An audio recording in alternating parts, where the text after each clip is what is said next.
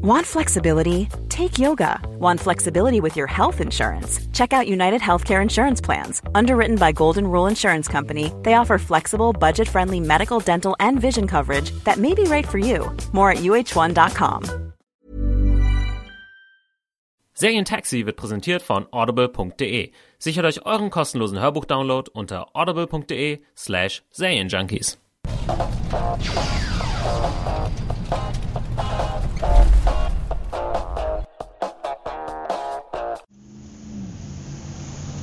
audible.de/slash Serienjunkies. Serientaxi is back, yo. Auf jeden Fall äh, herzlich willkommen, liebe Zuhörer, zu einer neuen Ausgabe des Serientaxi. Mein Name ist Axi und mit mir im Studio sitzt der Felix, hallo. Ähm, ja, ihr befindet euch hier im offiziellen Podcast von Serienjunkies.de. Ihr könnt alle Folgen unserer Podcasts, dazu gehört nicht nur Serientaxi, sondern auch Game of Thrones äh, Podcast begleiten zur neuen Staffel aktuell. Äh, unter serienjunkies.de slash podcast nachhören. Dort könnt ihr auch Abos äh, abschließen. Ähm, natürlich alles kostenlos. Das hört sich jetzt so komisch an, Abos abschließen. Aber wir wollen Alles euch nichts verkaufen.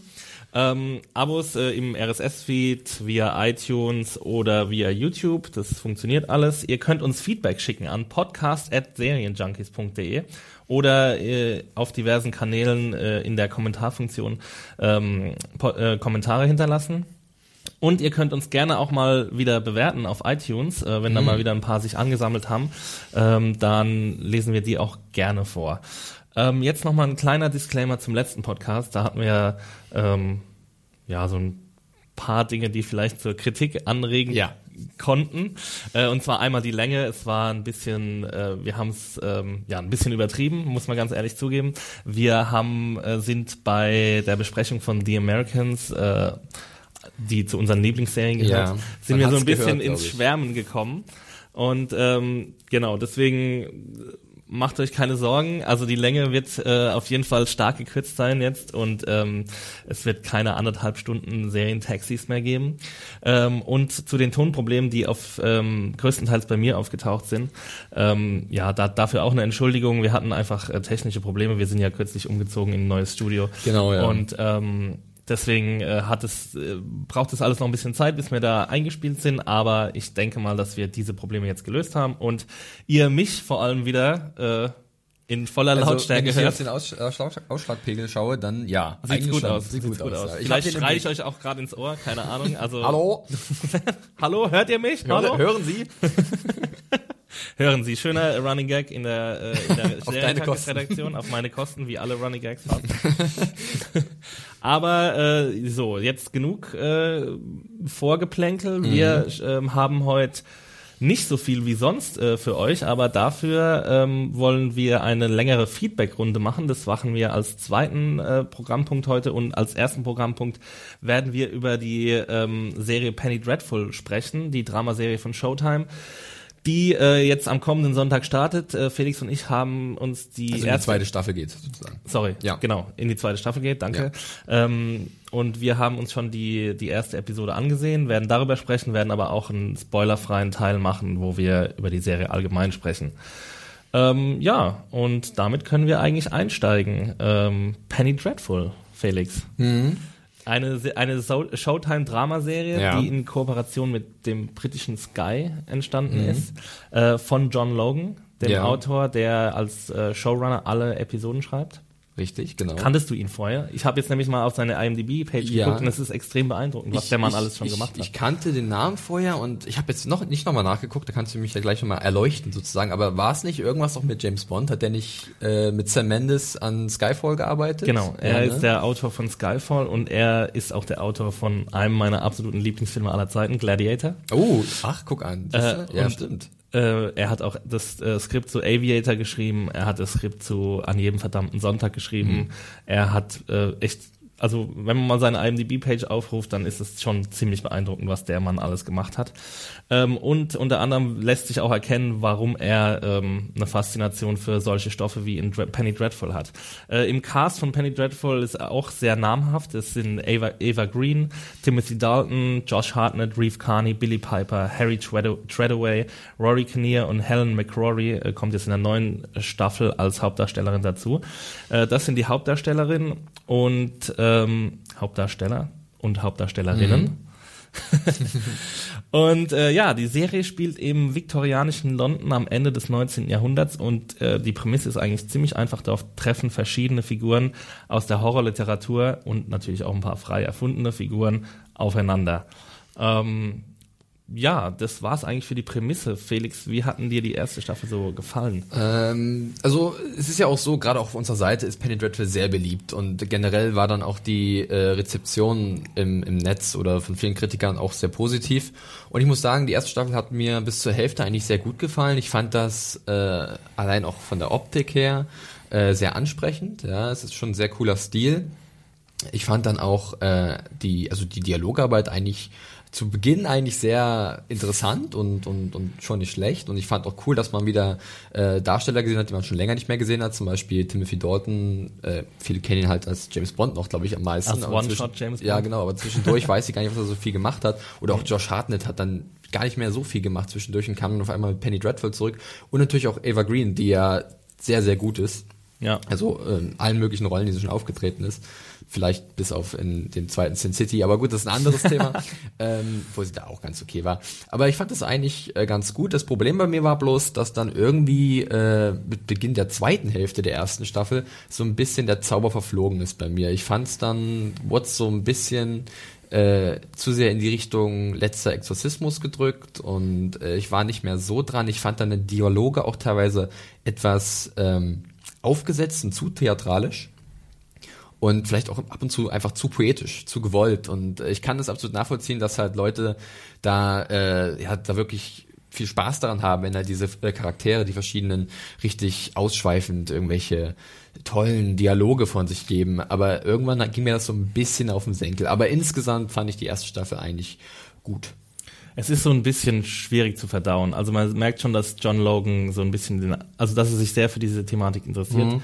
äh, und dass er ähm, ja, also sehr viel Anspruch an sich selbst stellt. Also es kann schon passieren in dieser Serie, dass dass man, ähm, das ist so ein bisschen das Problem, das ich manchmal bei Game, Game of Thrones habe, dass ja. äh, Leute stehen am Fenster und geben äh, schwer, äh, also schwermütige oder oder bedeutungsschwangere ja. äh, Dialoge von sich und äh, was passiert eigentlich so in dieser Serie. Und äh, da gebe ich dir schon recht, die ersten vier Episoden, die waren schon sehr rasant ähm, und ist auch viel passiert und ähm, dann hat sich so ein bisschen äh, abgeflaut ähm, und man, man hat gemerkt, dass John Logan quasi gemerkt hat, wer seine große Stärke ist. Ja. Und ich glaube, da sind wir uns einig, dass Eva Green ähm, ja, also relativ schnell zur zentralen Hauptfigur wurde, weil sie halt auch einfach diese Fähigkeit mitbringt, ähm, diesen palpigen Stoff, und es ist ja palpiger ja. Stoff, diese Horrorliteratur, die eigentlich Spaß machen soll und die von Logan aber immer wieder in so ein bisschen was Seriöseres verpackt werden soll. Ähm, aber, aber Green ist so eine Schauspielerin, die geht halt immer an die Schmerzgrenze und drüber hinaus. Und sie ist halt total bereit dafür, ähm, ja, halt quasi alles reinzulegen. Und was ich aber an ihr so bewundernswert finde, ist, dass sie selten dann quasi diese Grenze zum Overacting äh, mhm. äh, durchbricht, sondern sie schafft es irgendwie diesen schmalen Grat zu gehen und ähm, für mich war es der stärkste Teil der Serie. Ich glaube auch äh, gerade Greens Darbietung äh, wird, glaube ich, mit Abstand wirklich das Beste. Es gibt noch so ein paar Nebenfiguren, äh, wie zum Beispiel der junge Dorian Gray, der eigentlich, also der ist eigentlich so ein Beispiel, wie er, wie es halt auch overacten kann eigentlich. Mhm. Ne? Äh, Reeve Carney ist ja der Name von dem, von dem Darsteller. Ja. Aber dennoch hat er auch irgendwas Mysteriöses gehabt. Aber Green sticht auf jeden Fall äh, heraus, ähm, da sie halt über diese Fähigkeiten verfügt, die, du gerade angesprochen hast. Äh, sie hat halt auch so eine extreme Kraft und Energie in ihrer mhm. äh, Mimik, auch in ihren Augen. Und ähm, das wird natürlich dann von Logan am Ende gerade äh, sehr oft eingesetzt. Und es ist schon sehr bewundernswert, wie sie dann aufspielt und äh, bis zu welchen Grenzen sie geht, wie du es gerade gesagt hast. Ähm, aber es ist halt nicht nur Green, die diese Serie macht und die anderen Teile werden halt ein bisschen schwächer, finde ich zumindest mit dem weiteren äh, Verlauf der ersten Staffel. Also ich fand zum Beispiel, ich weiß nicht genau, wie deine Einschätzung von mhm. Dorian Gray war, ich fand, er war einer der schwächsten Teile mhm. der ersten Staffel und Josh Hartnett als Ethan Chandler, als ähm, ja, pistolenschwingender Pistolero aus, aus USA. Ähm, Mit einem dunklen Geheimnis. Ja. Es gibt viele dunkle Geheimnisse. Es gibt sehr Serie. viele dunkle Geheimnisse, äh, aber das ist ja auch so ein bisschen der Stoff, mit dem ähm, da gearbeitet wird. Also ähm, diese typischen Tropen aus der, aus der Genre-Literatur, ähm, aus dieser Zeit, ähm, die werden natürlich ähm, ja, betont. Ähm, aber ja, also Josh Hartnett fand ich jetzt auch nicht so interessant, bis das passiert, was am Ende der ersten Staffel ja. passiert. Wir werden jetzt nicht spoilern, aber ähm, das macht seine Figur sehr interessant, meiner Meinung nach. Da gebe ich dir recht. Und dann, äh, was für mich noch der stärkste Teil war, war Harry Treadaway als Dr. Frankenstein und vor allem Rory Kinnear als sein äh, das Monster, das er erschafft. Genau. Also Frankensteins Monster. Ähm, und, und die beiden haben im, im Verlauf der ersten Staffel echt eine, eine ziemlich interessante ähm, ja, Beziehung zueinander. Mhm. Und es passieren auch Dinge, finde ich, die relativ überraschend sind. Und ähm, auch da würde ich sagen, hat Logan erkannt, wen er da eigentlich an der Hand hat und äh, dass er mit diesen Schauspielern doch wirklich interessante Geschichten erzählen kann. Da gebe ich dir recht. Äh, fand ich auch, dass der Handlungsstrang eigentlich auch sehr interessant gewesen ist. Äh, Rory McKinnear, Kinnear ist ja, ach, diese Namen. Kinnear. Kinnear. Ohne Mac. Äh, kein Schotte. Ach, ach, kein, kein Mac, okay. Rory Kinnear, ähm, mag ich eigentlich auch mal ganz gerne, wenn er auftritt, egal wo, in welchem Film. Ich habe ihn, glaube ich, von einer Weile in dem, äh, Imitation Game hat er, glaube ich, auch mitgespielt, eine kleine Rolle gehabt. Und spielt auch in Black Mirror in der ersten Episode, in dieser Ach, großartigen. äh, und ja, und ich meine, wir können jetzt schon langsam übergehen in die äh, ja. erste Episode der zweiten Staffel, denn da spielt gerade dieses Duo auch wieder eine relativ größere Rolle. Auch, und äh, äh, jetzt nur kurz zur Warnung, wir werden da ein bisschen spoilern. Wir werden jetzt ein bisschen spoilern, genau. Ja. Also was am, erst, am Ende der ersten Staffel zum Beispiel passiert ist. Richtig, also Vorsicht jetzt, ja. Vielleicht ein bisschen überspringen, bis wir dann zum Feedback kommen.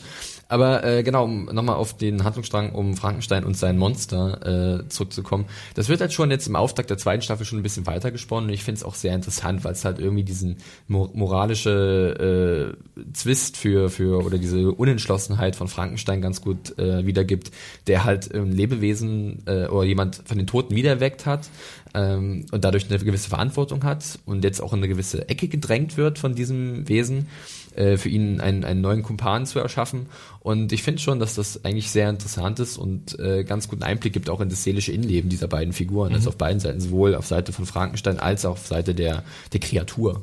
Auf jeden Fall. Äh, fand ich, also man hat irgendwie in dem Auftakt jetzt zur zweiten Staffel gemerkt, äh, die Episode heißt Fresh Hell, ähm, dass das also wie sehr Logan weiß, auf was er zählen kann. Mhm. So, es kommen einzelne Handlungsstränge kommen gar nicht vor, die für mich zu den schwächsten gehört haben. Dann ist jetzt Ethan Chandler, hat sich jetzt in einen Vampir, äh, in einen Werwolf verwandelt ja. und hat erstmal ein riesiges Massaker angerichtet, äh, das dann durch einen äh, untersucht wird. Das heißt, er ist ein gesuchter Mann, ähm, weil der zuständige Inspektor sofort äh, erkennt, so es hat jemand hier überlebt. Ähm, es ist nicht zum Vergleichen zum Beispiel mit den Fällen, die von Jack the Ripper oder den Prostituierten, die von Jack the Ripper. Da haben wir noch mal so ein schönes Name-Dropping, ja. äh, wo man sich dann auch denkt, ah cool, Jack the Ripper ist jetzt auch noch irgendwie vielleicht am Rande Teil der Serie. Ähm, und äh, ja, der, die Haupthandlung ähm, dreht sich wieder um Vanessa Ives von äh, Eva Green gespielt, die jetzt eine neue Gegenspielerin bekommt. Genau. Äh, das ist Helen McCrory. Sie war, glaube ich, schon in der ersten Staffel ein paar Mal zu Gast. So eine ähm, Art äh, Medium oder Wahrsagerin, genau. genau. Und sie ist jetzt so eine Art äh, Hexenmutter ja. oder wie auch immer. Also sie hat hier so eine kleine Armee, so eine winzige Armee an Hexen und die schickt sie ähm, zu Vanessa Ives, um sie zu töten und äh, steht, glaube ich, mit dem Teufel direkt in Kontakt. Das ist halt das große Ding. Die Motivation, warum sie es direkt auf Vanessa ja. abgesehen hat, ist noch äh, im Unklaren. Das ist verständlich für den Auftakt, weil man will natürlich dieses Mysterium am Leben erhalten. Ähm, aber ja, richtig, sie scheint im äh, Bunde mit dem Teufel zu stehen und äh, hat es auf Vanessa abgesehen, die jetzt ähm, die halt gleich auch äh, angegriffen wird von ihren, von den Schergen von dem McCrory-Charakter. Ich glaube, äh, Poole, Alan Poole, wie, war, wie war ihr Name nochmal? Helen Poole, glaube ich, so. oder so. Ist, ja. glaube ich, ihr Figurenname.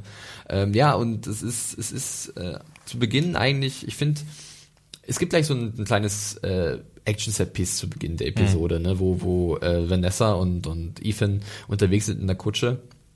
Und dann werden sie halt angegriffen von diesen Kreaturen. Und ich finde, da wird so eine der Stärken der frühen Folgen von Penny Dreadful äh, aufgefahren und zwar dieses Monster-Design, aber auch diese ganz klassischen Jumpscares. Ja, ich weiß, äh, es ist teilweise ein bisschen billig dann, aber ich weiß noch ganz genau, als ich die erste Staffel gesehen habe, dass diese Momente mich doch schon erschrocken haben und dass ich gedacht habe, das ist was anderes in meinem Wochenablauf, wenn ich Serien gucke, mhm. wenn halt wirklich mal wieder sowas Schockerartiges dabei ist, so eine Art schon, das ein bisschen horroresk auch ist. Ja. Und äh, da fühle fühl ich mich sofort wieder dran erinnert und ich fand es eigentlich dann auch wirklich äh, sehr spannend, muss ich zugeben es war spannend und es macht unglaublich viel Spaß. Also es ist vielleicht schwierig für die Serie so in dieses Prestige-Television reinzukommen. Ich weiß nicht, ob das sie überhaupt, ob John, John Logan das überhaupt möchte. Also von seinen Dialogen, die er manchen ähm, Charakteren zukommen lässt, könnte man meinen, er möchte das.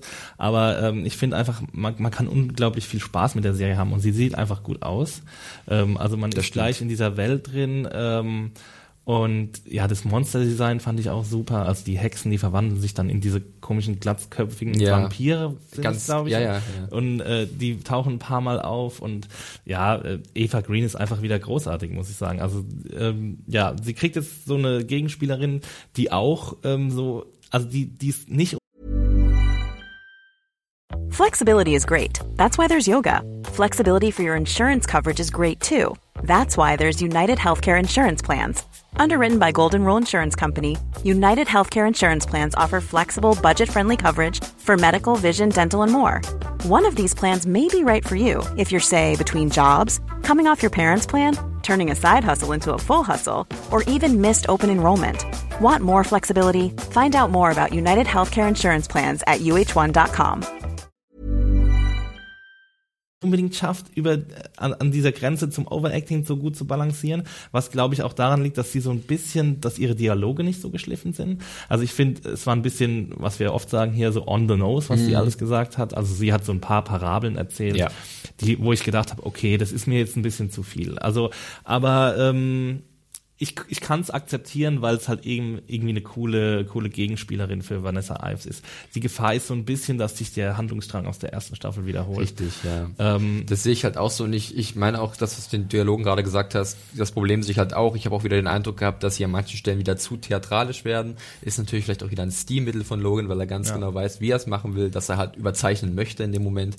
Ähm, da muss man dann irgendwie ein bisschen durch, zumindest ich musste da ein bisschen durch, aber man kann sie an anderen Sachen hochziehen. Zum Beispiel das Set-Design ist wieder wirklich wunderbar, hat mir schon gesagt. Und was ich jetzt ganz interessant finde, äh, vielleicht als neuen Punkt in der zweiten Staffel, ist, dass so ein bisschen am Rand diese sozioökonomischen Umstände äh, gezeigt werden, die gerade in dem London zu dieser Zeit halt äh, zu finden sind. Also man merkt halt wirklich schon, äh, eine gewisse Armut herrscht halt vor, äh, äh, Arbeit ist rar, das sieht man an der Figur auch des, des, der Kreatur von Frankenstein, die halt auf der Suche nach einer Beschäftigung ist. Es ist alles so ein bisschen, es ist wirklich sehr bleak, wie man so schön sagt, so ein bisschen deprimierend und das finde ich eigentlich ganz interessant, wenn sie so ein bisschen neben dieser Mystery Monster Show auch ein bisschen Period Piece oder Period Drama so Das mit reinnehmen. Das mag ich unglaublich gerne, das ist einfach so, das, das liebe diese Ja. Sachen. Und dann wäre das auf jeden Fall für mich auch ein Grund, da noch mehr wieder reinzugucken. Also äh, ich fand den Auftrag halt wirklich gut und äh, jetzt nicht, also ich fand den in Ordnung. Ich bin jetzt nicht überschwänglich, gesagt, das Ja. war super. Aber es gibt jetzt so ein paar Andeutungen, wo ich sage, ey, das könnte sehr interessant werden für die zweite Staffel, auch dass sie sich dann unterscheidet von der ersten. Ja. Ja, ich habe ähm, ich hab auch eine Review geschrieben, die könnt ihr am Montag lesen, dann bei serienjunkies.de. Ich habe vier Sterne gegeben, also ist noch Luft nach oben, aber ist äh, trotzdem sehr solide, was da uns präsentiert wird. Was ich noch gut fand, ist, dass Ethan Chandler so ein bisschen interessanter wird. Nicht nur, dass er der äh, Werwolf ist, sondern dass er jetzt auch bei Sir Malcolm, äh, der von Timothy Dalton gespielt wird, eingezogen ist, um äh, Vanessa Ives zu beschützen. Und äh, dass Brona Croft, ähm, die am erst, in der ersten Staffel so ein bisschen mit Ethan Chandler unterwegs war, dass sie jetzt eben zu Frankensteins äh, Braut wird. Ja. Oder Obwohl ich da sagen muss, ich fand den Akzent von, von Billy Piper in der ersten Staffel so unglaublich. Also mich konnte, ich konnte, ich konnte ihn nicht wirklich ertragen. Und wenn sie jetzt mit dem zurückkommt, dann erstmal abwarten, wie Vielleicht mir das kriegt sie einen wird. neuen Vielleicht kriegt sie einen Monster. neuen, Ja. genau. Okay, äh, unsere Empfehlung, Leute. Ähm, Penny Dreadful, Ja, die erste rein. Staffel ist auf Netflix verfügbar. Oh ja. Wer Netflix hat, kann sich die acht Episoden schön zu Gemüte führen. Vielleicht jetzt über das lange Wochenende. Das Wetter soll ja eh nicht so gut sein. ähm, ja, wir sind auf jeden Fall ähm, schon kleine Fans, würde ich sagen. Äh, Ja. Wir freuen uns auf die zweite Staffel. Ja, wir gucken es uns an. Ne? Ja, warum denn nicht? Äh, so, und jetzt seid aber ihr erstmal dran. Richtig. Also ähm, wir sind dran, eure, euer Feedback vorzulesen. Und äh, ja, Felix. Ich fange einfach mal an. Und zwar, ich habe ja gestern nochmal über Twitter aufgerufen, äh, gerne uns nochmal zu schreiben unter dem Hashtag @serientaxi, äh, sage ich wieder, Hashtag Serientaxi, äh, uns äh, was zukommen zu lassen, äh, Kritik, auch was ich Sachen zu der letzten Episode, die wir hatten, äh, über The Americans. Und da fange ich erstmal an mit dem Ed Beecher89, der äh, uns sehr regelmäßig hört und äh, das freut uns, dass er dann auch wirklich uns mal wieder schreibt. Ja. Äh, der hat äh, zum Beispiel auch jetzt gesagt, ähm, dass die unsere Nachbesprechung von Justified sehr gut war. Das freut uns natürlich, dass das schon angekommen ist. Generell war die Rezeption da sehr positiv. Und er Ja. spricht es natürlich auch für mehr Loreen im Serientaxi aus, wo wir auch gesagt haben, Loreen war eine wunderbare Ergänzung. Und äh, sicherlich wird man die demnächst nochmal hören im Podcast, in welcher Form auch immer, oder? Auf jeden Fall. Also ähm, wir, wir waren beide begeistert von Lorin und Ja, alle. das hat äh, uns eine Menge alle, Spaß gemacht. Man hat es, glaube ich, auch gehört, dass es uns eine. Menge Spaß ja, gemacht hat. Doch, also Lorin wird bald wieder dabei Genau, sein. der Ed Walter White hat dann sich noch besonders gefreut, dass wir was über die Americans gemacht haben. Das ist auch immer schön, wenn man das hört. Äh, und ansonsten gab es noch lobende Worte von der Buchprinzessin, die uns ja auch schon mal ein paar kleine Geschenke geschickt hat. Äh, auch nochmal liebe Grüße an die. Ja. Äh, und dann gab es natürlich auch Reaktionen auf die Frage, die wir gestellt haben, und zwar zu dieser Thematik Golden Age of, Tele of Television. Inwiefern, ist sie vorbei oder? Ist sie vorbei oder inwiefern passt The Americans da rein? Und da hat der äh, Michael äh, unter dem Handle at the, at the Smoky Gnu, genau, äh, hat äh, geschrieben, dass er äh, Mad Men als letzte Serie des äh, Golden Age of Television sieht. Und ich glaube, und das wurde auch dann nochmal äh, unterstützt durch die Krabbe, ja. Äh, Und ich glaube, wir beide sehen das ja natürlich ähnlich. Äh, Mad Men gehört sicherlich zum ich Golden. Ich habe mich gerade gefragt, wer ist die Krabbe? Wer ist die Krabbe? Wer die Krabbe also auf dem Zettel, add die Krabbe. Add die unterstrich Krabbe. Genau. Ähm, und wir sehen das natürlich ähnlich. Äh, Mad Men gehört sicherlich zum Golden Age of Television. Äh, jetzt ist natürlich der Streitpunkt, ist es die letzte oder gehen wir, sind wir, sind wir zu dreist zu sagen, dass Americans die letzte ist? Weil wir haben die Deutungshoheit, Felix. Ja. Also wenn wir das sagen, dann stimmt das halt auch. Ja, nee, nee, nee ähm, aber ähm, mich würde halt mal noch interessieren, also schaut ähm, Michael äh, The Smoking Gnu, schaut er ähm, Americans? Ja, die schauen beide Americans. Ah, okay, ich habe okay. mit denen öfters mal auf Twitter interessante Diskussionen dazu. Okay, okay. Und kennst du dann auch irgendwie ein Argument dafür, warum die Americans das nicht ist? Wenn nicht, dann kannst du es ja vielleicht uns nochmal schreiben ja, äh, würde uns natürlich interessieren. Genau, richtig. Ja. Ähm, weil es ist definitiv ein interessantes Thema. Äh, und ja, das, da könnte man sicherlich nochmal drauf eingehen in den nächsten Episoden. Ansonsten hat auch der Sebastian unter dem Handle at Berlin Rams, Rams, Berlin Rams. Berlin Rams, äh, Berlin Rams oh, ja. äh, hat uns noch was getwittert und zwar zum Thema auch komplexe Serien wie The Americans. Zwar hat er geschrieben, ähm, ich zitiere einfach mal. Ich denke, dass es durchaus so ist, dass komplexere Serien wie The Americans weniger werden. Aber das ist normal, verständlich. Wenn ich nach Hause komme, habe ich nicht immer den Nerv, mich dann noch mit komplexen Themen zu beschäftigen. Der Tag war anstrengend genug, da reicht mir eine solche Serie pro Woche aus und das reicht dann auch. Das ist dann meistens Game of Thrones, sagt er in dem Fall. Ja. Ähm, können wir, glaube ich, ein Stück weit nachvollziehen, oder? Weil gerade The Americans, Sie haben es letzte Woche ausgiebig erörtert, ist halt sehr komplex. Und da muss man vielleicht auch mhm. viel Zeit investieren, um halt alles äh, nachvollziehen zu können und auch wirklich den kompletten Mehrwert der Serie dann zu erfahren. Ja, ähm, also das Argument hören wir ja relativ oft. Mhm. So. Ähm, ich kann es nicht immer nachvollziehen. Also es kommt irgendwie, glaube ich, so ein bisschen drauf an, was man für einen Job hat und wie anstrengend das alles wirklich ist.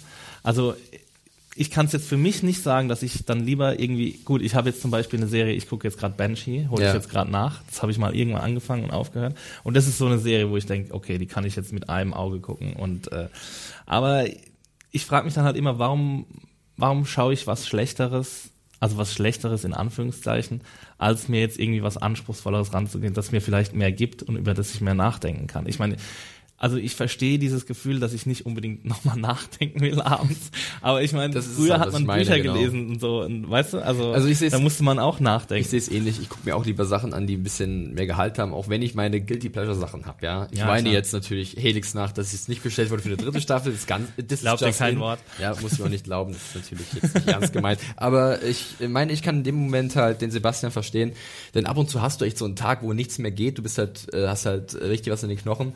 Und dann kommt eine Serie, wo du halt vielleicht mehrfach zurückspulen musst, weil du halt nicht mehr wirklich mitbekommst, was passiert. Und das ist wichtig für die gesamte Handlung.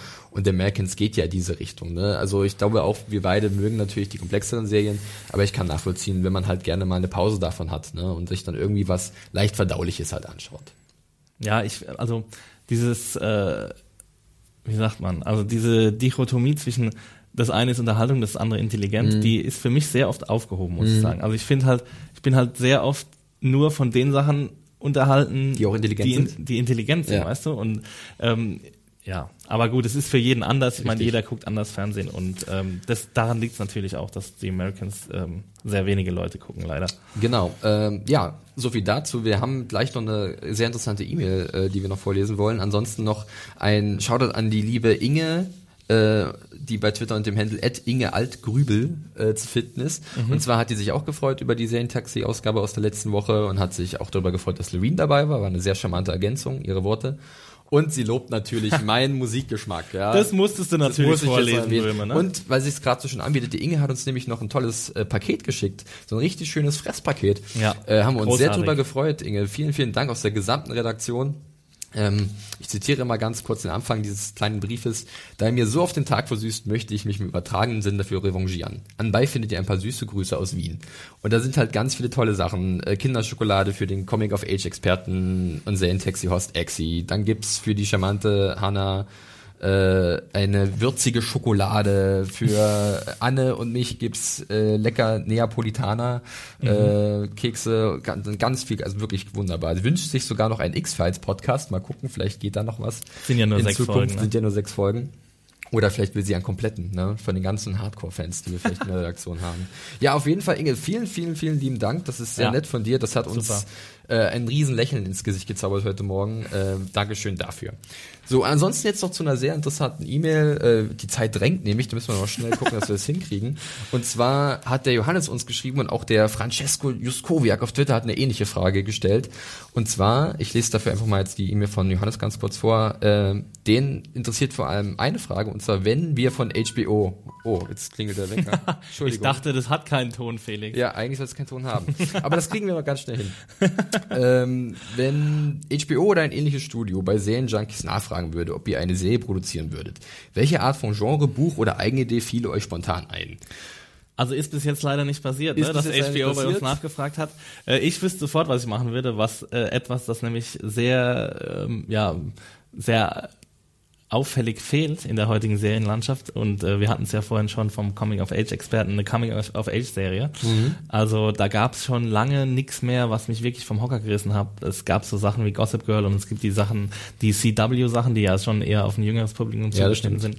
Aber so eine Coming-of-Age-Serie wie äh, ja Friday Night Lights, die frühest, frühen Staffeln von DOC, ähm, Dawson's Creek, äh, The Wonder Years, das waren alles fantastische Formate und die sind jetzt seit dem Ende von Friday Night Lights, ich glaube es war 2010, wenn ich mich nicht irre, ähm, gab es sowas einfach nicht mehr. Das ist ein bisschen schade. Äh, und ähm, vor, vor allem bei HBO oder bei irgendeinem anderen ähm, Sender, der äh, anspruchsvolle Formate produziert, äh, wie Showtime oder äh, AMC oder sogar der Sundance Channel, mal ja. irgendwie was Düsteres, oh ja, Coming of Age-mäßiges. Ähm, darauf warte ich schon, Vielleicht schon ziemlich lange. Von Top of the Lake, das, das Mädel. Äh, Tui Mitchell. Oh, uh, ein Spin-off. Großartig. Das wird auch Anne freuen, falls sie soweit gehört hat. ähm, und auch viele andere bei uns. Ähm, das wäre das wäre so ein bisschen mein Traum. Ja. Äh, Finde ich auch sehr interessant. Ich habe mir was anderes, komplett was anderes ausgesucht. Wir hatten vorhin schon ganz kurz das Thema gehabt. Ich bin ja ein Riesenfan von Period Pieces und sowas. Historische Sachen. Ach, wirklich? Ja, wirklich. Und ich gucke da wirklich auf fast alles. Ich habe letztes halt äh, zum Beispiel Wolfhall äh, gesehen, war ich total begeistert. Als einziger von. Mensch der Welt. Nein, es gucken wirklich nicht so wenige und alle finden es super. Guckt euch an, Freunde, Wolfhall von der BBC. ähm, sind nur sechs Episoden, wunderbar. Mit Damien äh, Lewis, ne? Damien Lewis äh, und dann noch der eine, dessen Name mir gerade entfallen ist, wo ich ihn gerade noch hatte, der den Hauptdarsteller spielt. Ja. Auf jeden Fall sehr gut, aber das ist jetzt nicht das Thema. Und zwar das, was ich vielleicht produzieren würde, wäre mal eine richtig schöne Serie zur französischen Revolution. Uh. Ja, weil ich finde, das ist das Thema ist noch so, nicht so wirklich ähm, ja in, in, den Medien oder in Film und Fernsehen behandelt worden. Das ist zumindest mein Eindruck. Hier Miserable, okay, äh, war jetzt nicht so, war okay. Aber ich meine so eine schöne Serie, die halt dann diese ganzen politischen Irrungen und Wirrungen in Frankreich am Ende des 18. Jahrhunderts sozusagen beleuchtet, vielleicht einzelne Charaktere auf verschiedenen Seiten, äh, dann die großen Events wie der Sturm auf die Bastille, äh, hätte ich wirklich richtig viel Lust drauf, weil ich halt auch so ein Fan von diesen historischen Stoffen bin. Ich meine, ich gucke derzeit auch wieder Turn, das ist ja auch ganz ähnlich irgendwie in der Richtung, äh, gerade diese revolutionären äh, Gedanken und, und irgendwas verändern zu wollen. Und klar, das hört sich irgendwie alles nach hochtrabendem Drama teilweise an. Aber weil es noch nie so wirklich da war, hätte ich irgendwie Lust oder sowas zu sehen, dass halt jemand mal viel Geld in die Hand nehmen würde, um da authentische Sets zu bauen, eine coole Kulisse zu entwerfen und vor allem dann auch gute Charaktere zu schreiben in so einem Setting. Also da hätte ich auf jeden Fall sehr viel Lust drauf. Also wenn ihr das hört, HBO, Get to it. 17 89 ist das Einzige, was ich aus dem Französischen Fraternité, Egalité, Liberté. Liberté. ähm, ja, in der Serie über Louis XVI oder war es Louis XIV? Ich weiß nicht mehr genau. Ich glaube, es Die war XIV, oder? der 14. Ja, der Sonnenkönig war Vasses, oder? Ja, ich glaube. Ja. Es ist lange her, dass ich Französischunterricht hatte. Ja, das kann man ja dann mit dieser Serie wunderbar nachholen. Ja? Und so überhaupt irgendeinen Unterricht. Es hätte sogar einen didaktischen äh, Mehrwert. Ähm, Deswegen gucke ich so gerne historische Serien. Genau. Weil ich da so viel lerne. Weil ich immer weiterbilden. Ja, äh, Leute, das war erstmal unsere Feedback-Runde. Wir freuen uns sehr darüber, dass ihr uns so, uns so zahlreich geschrieben habt.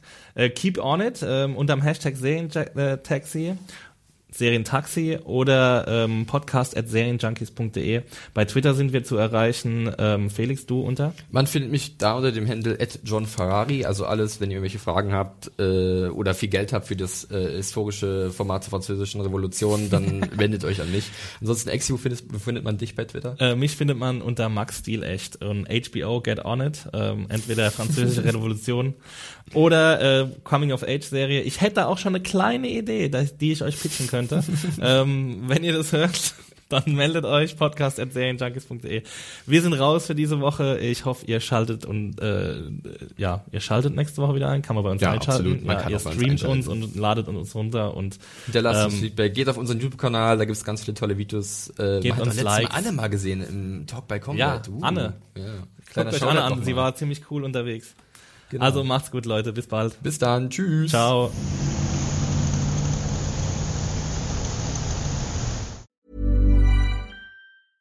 Mama deserves the best, and there's no better place to shop for Mother's Day than Whole Foods Market. They're your destination for unbeatable savings, from premium gifts to show-stopping flowers and irresistible desserts. Start by saving 33% with Prime on all body care and candles. Then get a 15-stem bunch of tulips for just $9.99 each with Prime. Round out Mom's menu with festive rosé, irresistible berry chantilly cake, and more special treats. Come celebrate Mother's Day at Whole Foods Market.